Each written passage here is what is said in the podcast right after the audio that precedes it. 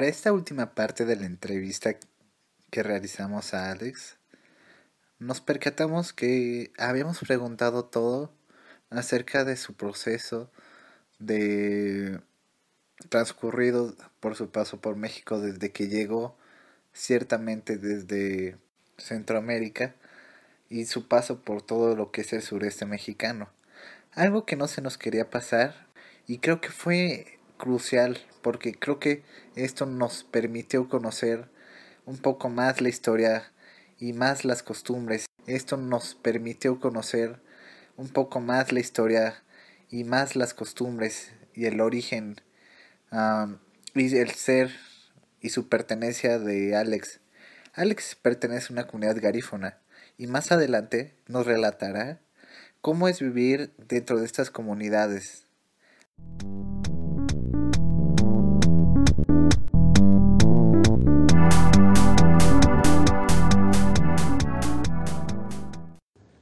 No todos los emigrantes, como yo repetí al principio, la gente linda y buen corazón te extiende las manos. Yo en este caso me he involucrado mucho, tengo muchas personas, amigos y amigas aquí en México, mexicanos. Tengo personas que me han apoyado mucho con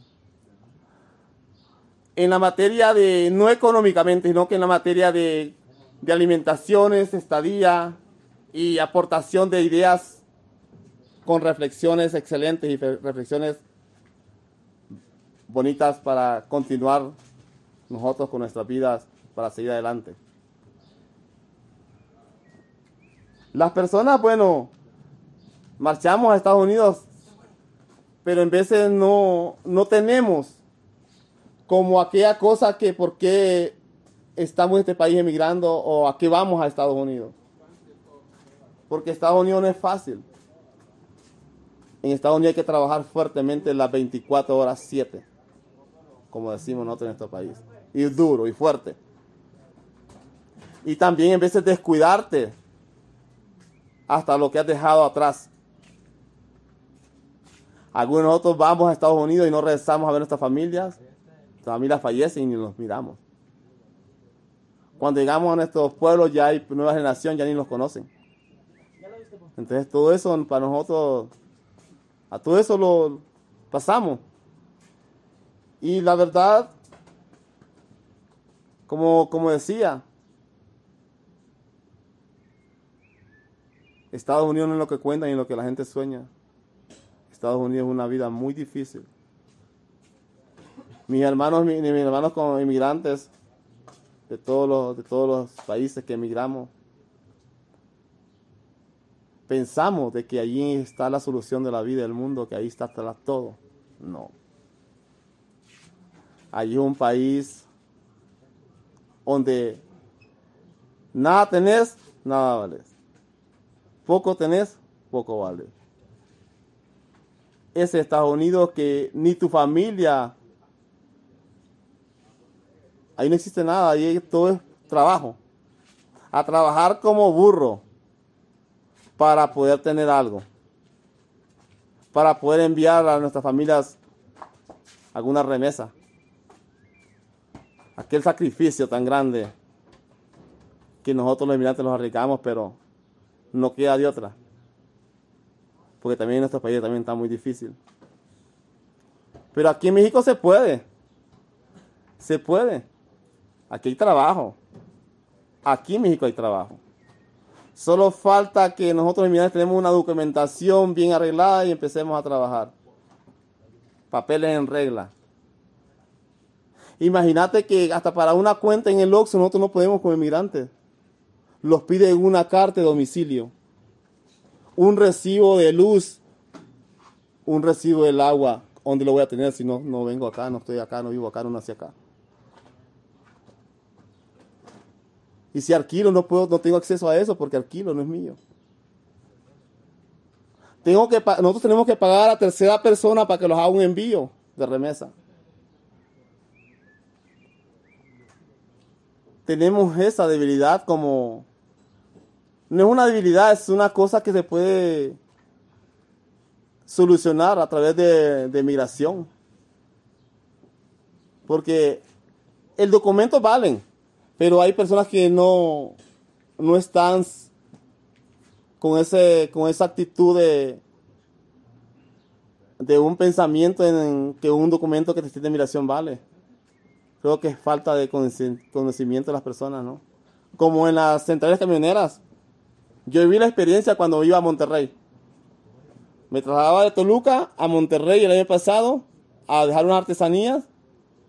Y aquí en la central, en Violeta, en Garibaldi, me la hicieron de un 2-3 que no valía mi visa de relaciones humanitarias como visitante. Y siendo original que migración me la da, no nada clonado.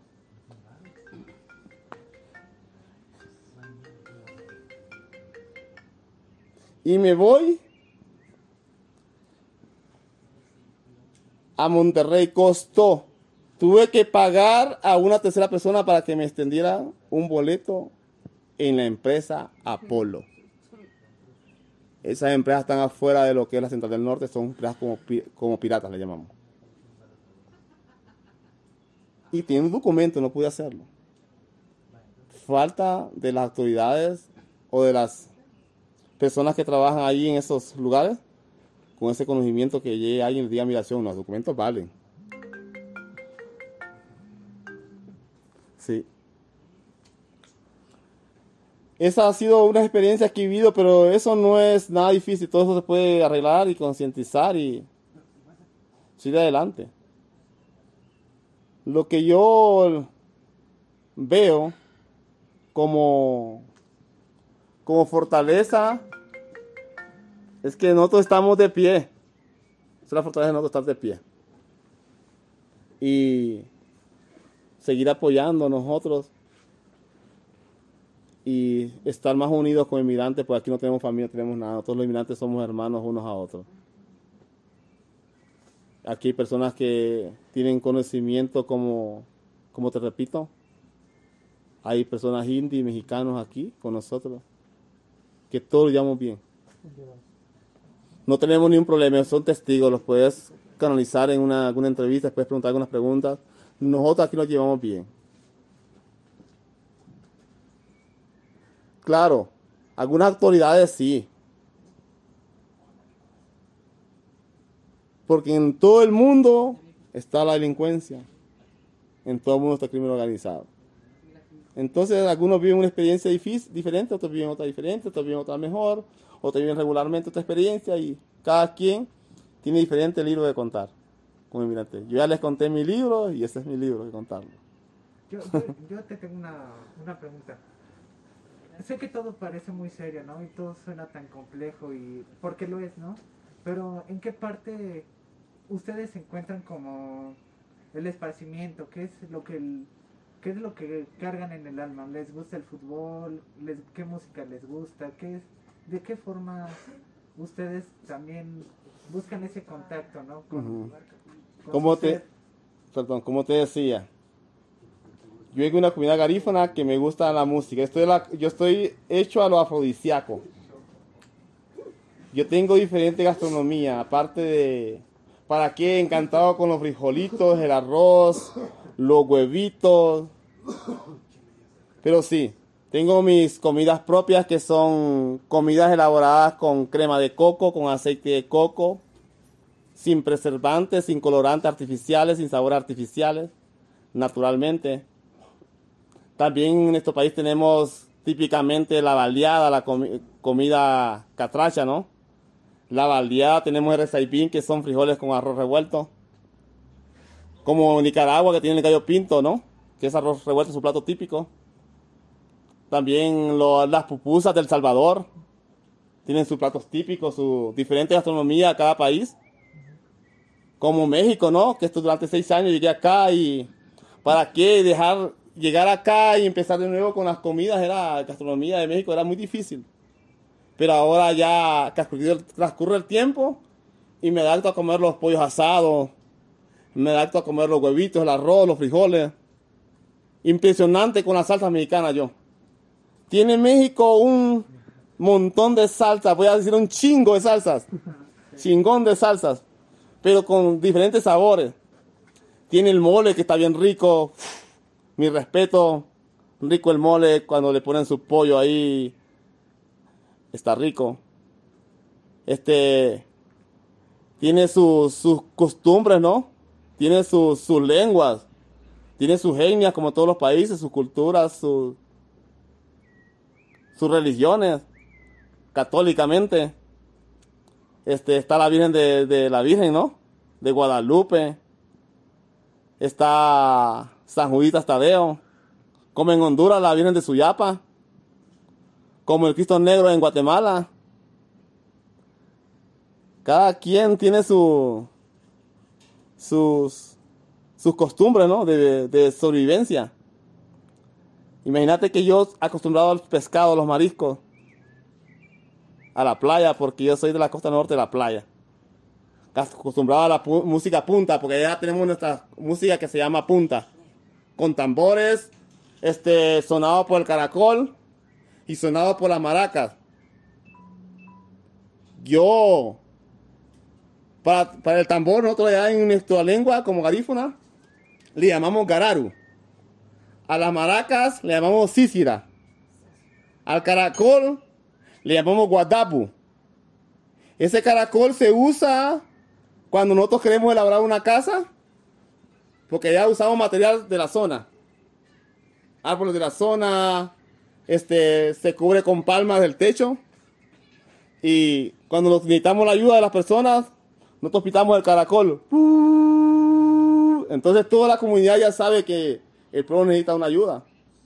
Entonces el pueblo se incorpora a los niños, los, los padres, las madres, entonces ya se construye la casa rápido. Y se hace atol. Allá le llamamos, le llamamos pulale, atol. Así con harina de trigo, con leche de coco. Lleva algunas pelotas de trigo diferentes. El arroz lo sofreímos con aceite de coco. Este, hacemos atol con, con de, de, trigo de harina con leche de coco. Hacemos tortillas de trigo de harina en la mano, así palmeadas. Las ponemos en el comal con leche de coco. Pescados los vamos a coger, a agarrar, como le llamamos, a pescarlos. Al mar los traemos sin pasar por refrigeración. De un solo a nuestras sartenes. Y freídos con, fritos con aceite de coco. También tenemos el tamal de yuca, que también no lo han escuchado. ¿Han escuchado la yuca? Sí. Bueno, hacemos el tamal de yuca. Tenemos un montón de, de, de, de nuestras costumbres. Nosotros somos ricos en costumbre. Tenemos nuestras vestimentas. Tenemos nuestras ferias patronales. En mi, en mi comunidad adoramos el santo patrón San Isidro Labrador se llama. Y hacemos carrera de cayucos, carrera de cinta, carrera de bicicleta, coronación de la reina. Hacemos todo, estamos como, como en la ciudad. Solamente que con otras religiones, otras creencias, otro, otros ritos. Pero sí estamos, somos lo mismo, solamente que cambiamos el color, nosotros somos la misma sangre. Somos lo mismo, entonces creo de que tenemos mucho como comunidades, como pueblos, como ciudades, como departamentos que, que explotar. Tenemos artistas, tenemos futbolistas, tenemos una selección en Honduras también de fútbol, tenemos equipos de básquet, tenemos grupos de mujeres organizadas, grupos de personas emprendedoras, tenemos grupos de organizaciones ya LBGT, tenemos de todo. Entonces estamos lo mismo como en todos los países. Solamente nos, falta corporación. Creo que este es el momento de lanzarse y de publicar que todo el mundo tenemos que unirlo. Porque solo imagínate que la pandemia llevó ricos, llevó pobres, llevó enfermos, llevó toda clase de personas y niños, llevó todo sin clasificación de obsesión de raza, ni etnias ni cultura. Fuimos víctimas y seguimos siendo víctimas del COVID-19. Y aquí estamos. México es un país que no, no cierra las puertas a los, a, los, a, los, a los centroamericanos ni a los inmigrantes. México está. México es un país muy hospitalario, muy acogedor y aquí estamos nosotros para continuar a echarle ganas. México es muy soberano. Y independiente también. Sí. Muchas gracias, Alex. Sí. Muchas gracias, no Muchas gracias. quisiera agobiarte más con preguntas, de verdad. Al terminar nuestra visita, los tres terminamos por con- concluir y percibir que el fenómeno de la migración es un fenómeno bastante complejo de explicar y sus fenómenos son muy diversos. Pero lo que podemos concluir es de que la persona quien emigra lo hace por buscar un me- mejor futuro, a pesar de que sus costumbres se quedan en sus tierras, eh, con sus familias, en otras partes y en otros territorios. Nos sentimos muy agradecidos por formar parte de una generación que está tratando de cambiar la forma en la que nos percibimos nosotros mismos como seres humanos. Así que, querido escucha, les dejamos esta entre este este par de entrevistas a su reflexión. Espero que esté bien y que esté pasando un excelente día, noche, tarde o madrugada. Nos vemos en otra emisión de Olin Podcast. Muchas gracias.